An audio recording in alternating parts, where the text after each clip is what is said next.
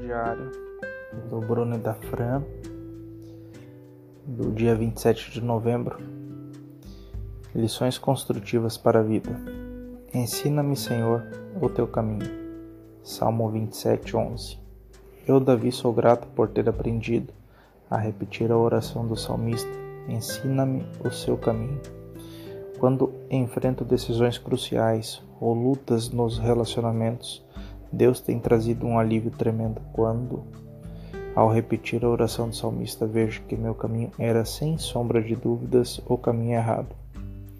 Mais do que qualquer outra coisa, o melhor resultado das minhas orações do salmista tem sido a doce intimidade com o nosso Senhor. Descobri que, da mesma forma que é importante eu aprender quais são os seus caminhos, ele deseja me ensinar.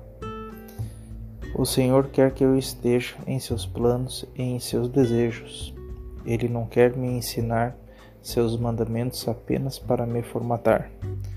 Não tenho uma lista de matéria nas quais preciso ser aprovado. O Senhor quer me ensinar seus caminhos porque deseja que eu o conheça melhor. É importante observar que o salmista só proferiu essa oração depois de descrever o seu relacionamento íntimo com o Senhor. O salmista pensa em Deus como sua fonte suprema de bem-estar e salvação.